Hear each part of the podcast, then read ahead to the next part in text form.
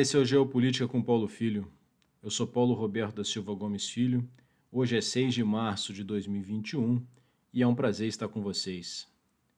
A ascensão da China confrontando a hegemonia norte-americana e a armadilha de Tucídides é o assunto sobre o qual vamos tratar hoje. Tucídides, na magistral obra História da Guerra do Peloponeso, escreveu: A ascensão de Atenas e o temor instilado em Esparta tornaram a guerra inevitável. A impressionante ascensão econômica ocorrida na China, especialmente nas três últimas décadas, causou um desequilíbrio de poder global com uma rapidez sem precedentes na história.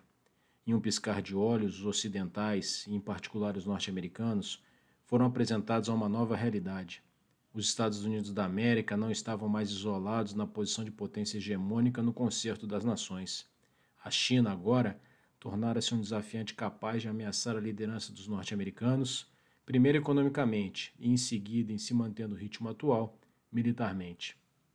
Embora a velocidade dos acontecimentos que envolvem a atual competição entre China e Estados Unidos seja inédita, a dinâmica de uma potência em ascensão desafiar uma potência dominante não é. Isso já aconteceu muitas vezes na história. Quando ocorreu pela primeira vez, essa disputa culminou em uma guerra cujo desenrolar ficou registrado para a posteridade na magistral obra de Tucídides.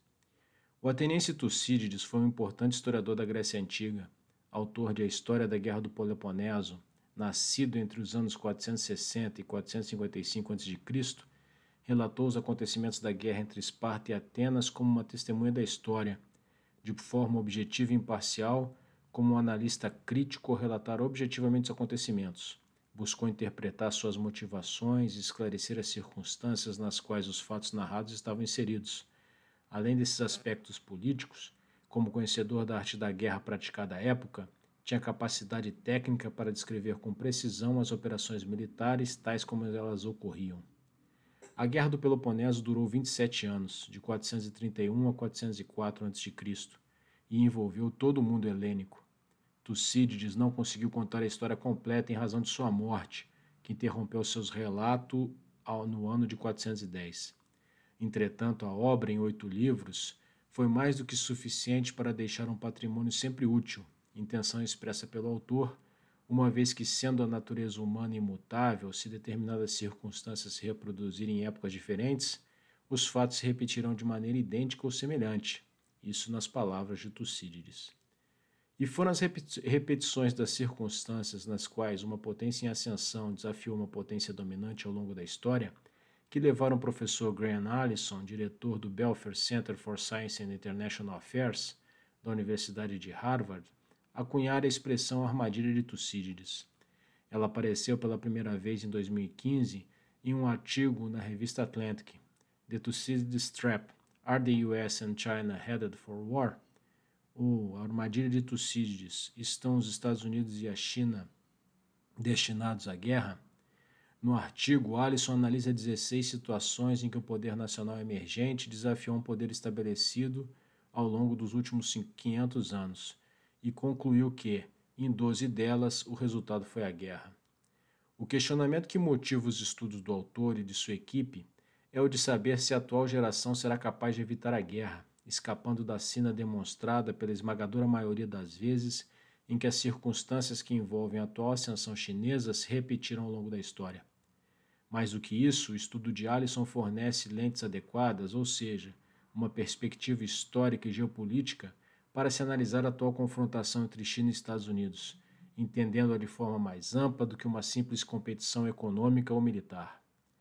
Em 2017, as ideias apresentadas no artigo foram expandidas no livro A Caminho da Guerra. Os Estados Unidos e a China conseguirão escapar da armadilha de Tucídides? Editado no Brasil pela editora Intrínseca, com tradução de Cássio Arantes Leite. Nesse estudo, com a profundidade que um livro permite, o autor se debruça mais a miúde sobre as circunstâncias que levaram à guerra nos conflitos apresentados no seu artigo de 2015. Discorre sobre as dúvidas, temores e pressões que assaltavam os líderes daqueles momentos, suas opções estratégicas e suas motivações finais. Para o leitor de hoje, sabedor dos resultados de cada uma daquelas decisões, é muito interessante comprovar que, como Tucídides constatou, a imutabilidade da natureza humana leva homens de diferentes épocas e culturas a tomar decisões semelhantes, por motivações similares, arrastando seus povos à guerra. Mas voltemos à disputa atualmente em curso. A ascensão chinesa não é simplesmente econômica? Especialmente sob a presidência Xi Jinping, o atual líder chinês, ela representa também uma aspiração de readquirir a supremacia perdida, um sonho de tornar a China grande outra vez. Esse desejo está fortemente baseado no modo de pensar chinês, na crença arraigada de que a China constitui uma civilização perene com destino manifesto à grandeza e à liderança, condições que sempre existiram ao longo de seus quatro mil anos de história e que, por um acidente conjuntural, deixaram de ser realidade somente a partir do século XIX. Henry Kissinger abre seu livro sobre a China tratando dessa perspectiva singular. Uma característica especial da civilização chinesa é de que ela parece não ter um início. Perante a história, ela soma mais como um fenômeno natural permanente do que como um Estado-nação convencional.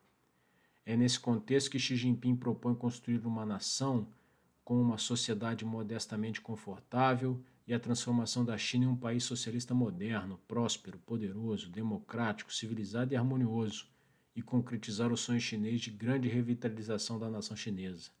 Isso é uma citação das palavras de Xi Jinping. Graham Allison traduz essa intenção da seguinte forma: a China deve ter um papel predominante na Ásia, aquele que tinha antes da intromissão ocidental do século XIX. Deseja restabelecer o pleno controle dos territórios que julga serem seus, como Taiwan e Hong Kong, e não admite movimentos que considera separatistas em Xinjiang e no Tibete. Almeja recuperar sua esfera de influência ao longo das fronteiras e mares adjacentes e obter o respeito de outras grandes potências nos principais fóruns e nas discussões dos temas mundiais. É claro que no caminho para alcançar esses objetivos, os chineses esbarram nos interesses de outros povos e outras nações.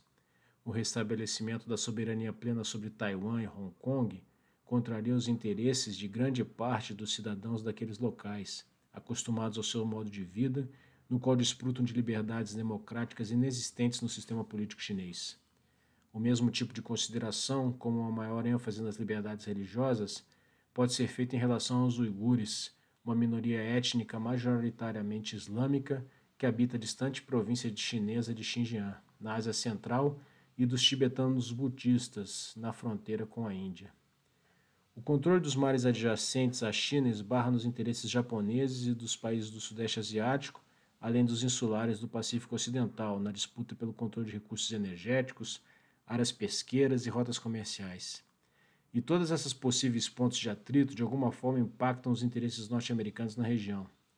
Os Estados Unidos estão comprometidos com a manutenção do regime taiwanês, política prevista em lei específica, promulgada em 1979, e defendem sem vacilações seus interesses na região. O país mantém contingentes militares na Coreia do Sul, Japão, Guam, Filipinas, Singapura e Austrália além de manter uma frota voltada especificamente para as operações no Oceano Pacífico, dentre elas as chamadas Operações de Liberdade de Navegação, quando seus navios de guerra transitam pelo Estreito de Taiwan e pelo Mar do Sul da China, para grande irritação dos chineses. Mas, além das questões que envolvem a China e terceiros países, nos quais os Estados Unidos podem acabar envolvidos, há também uma disputa direta entre chineses e norte-americanos. Um bom exemplo é a do comércio internacional. No início da década de 80, os Estados Unidos eram o principal parceiro comercial da maior parte dos países. Atualmente, essa situação se inverteu completamente, dessa vez em favor da China. Entretanto, a principal disputa entre os dois países, que tende a se acirrar nos próximos anos, será pela supremacia tecnológica. Campos como o da inteligência artificial, internet das coisas, robótica, blockchain, internet de quinta geração são alguns exemplos e por serem todas tecnologias com potencial disruptivo, que conferem a seus detentores grande vantagem competitiva, são potencialmente geradoras de imensos conflitos de interesses, que podem evoluir para crises internacionais. Após todos esses aspectos terem sido levantados, voltemos à pergunta feita no início deste texto. O caminho para a guerra inevitável?